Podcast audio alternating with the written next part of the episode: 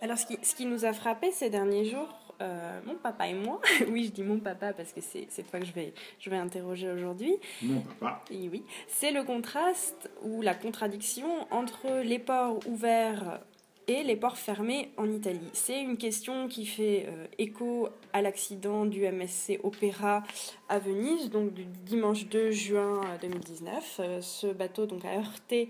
un autre, non, ce grand paquebot a heurté un, petit, un plus petit bateau de croisière fluviale à proximité du,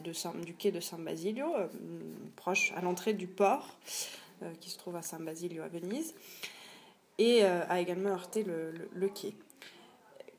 Qu'est-ce que ça, t'inspire justement, cette idée de, port ouvert à, une certaine population et de port fermé à une autre? Évidemment, je pense au, au port euh, du sud de l'Italie qui, euh,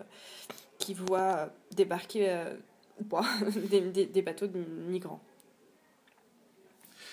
Alors oui, euh, c'est vrai que ce thème des ports euh, ouverts et ports fermés, c'est finalement un thème assez récurrent dans l'actualité italienne et on, peut le prendre aux deux extrémités, comme, euh, comme tu viens de le faire. les ports que le gouvernement voudrait tenir fermés pour symboliquement arrêter l'arrivée de, de, migrants par les côtes italiennes, et puis de l'autre côté, le port de Venise que depuis des années on parle de fermer euh, à la circulation euh, des grands bateaux de croisière. Euh, et là, on voit qu'il y a une différence manifeste de résultats politiques et en tout cas de volonté politique. C'est-à-dire que quand il s'agit de fermer les ports aux migrants, il y a une politique qui est mise en œuvre, en tout cas par ce gouvernement qui est actuellement en Italie entre la Ligue et, le M5S, qui depuis un an, il existe depuis un an, ce gouvernement fait tout ce qui est en son pouvoir pour fermer les ports, limiter euh, l'arrivée euh, des migrants, même s'il y en a encore un peu qui débarquent, mais dans un cadre euh, qui est très contraint, et avec malheureusement l'abandon en mer de, nombreux migrants qui soit se noient, soit sont reportés sur les côtes libyennes. Donc là, même si le résultat de la volonté politique n'est pas 100% de fermeture, il y a une réelle euh, action en vue de la fermeture des ports à ceux qui ont le plus besoin de naviguer euh, et de traverser euh, la Méditerranée pour trouver un port sûr, un refuge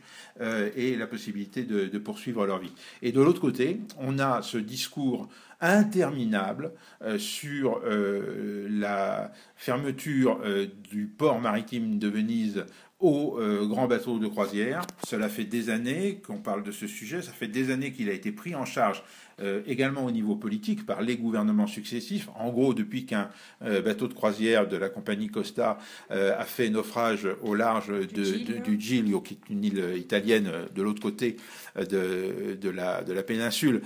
mais ce naufrage a, créé un choc et on s'est dit à ce moment-là, il y a eu des morts d'ailleurs, on s'est dit à ce moment-là, mais si ça s'était produit à venir euh,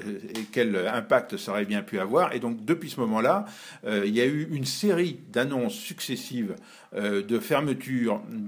du, trafic des, grands bateaux de croisière à Venise qui ne s'est jamais traduit par un, résultat concret. Et au contraire, depuis en gros depuis 2016, depuis qu'on parle de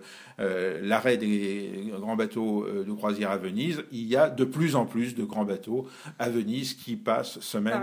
après semaine. Alors pour revenir sur cette question de la nécessité, il est bien évident que d'un côté, port fermé face à une nécessité vitale, à une nécessité de gens qui fuient la guerre, de gens qui fuient les tortures, de gens qui fuient les misères, la misère et les misères, et de l'autre côté, l'absence totale d'état de nécessité. Euh, des gens qui embarquent à bord euh, de ces navires de croisière, qui vont euh, se payer, qui se payent effectivement une semaine ou huit jours de, de bon temps, qui vont aller canoter si on peut parler de canotage, euh, pour euh, ces, gigantesques monstres marins euh, qui circulent sur les mers. certains d'ailleurs sont transatlantiques. Le MSC Opéra a eu déjà un incident à Buenos, Aires il y a quelques mois avant de venir percuter un quai à Venise. Il avait déjà poussé un autre, un autre grand bateau à qui Buenos Aires. MSC Opéra, Orchestra, pardon. MSC Orchestra, oui, que, que de jolis noms pour décrire des réalités gigantesques monstrueuse et, même potentiellement sinistre. Bref, pour revenir à ça, l'état de nécessité, c'est plutôt l'état de vanité. Et donc dans l'état de vanité, dans l'état de vanité qui en plus euh, euh, s'appuie sur un modèle social et environnemental absolument euh, insoutenable et désastreux, et eh bien là,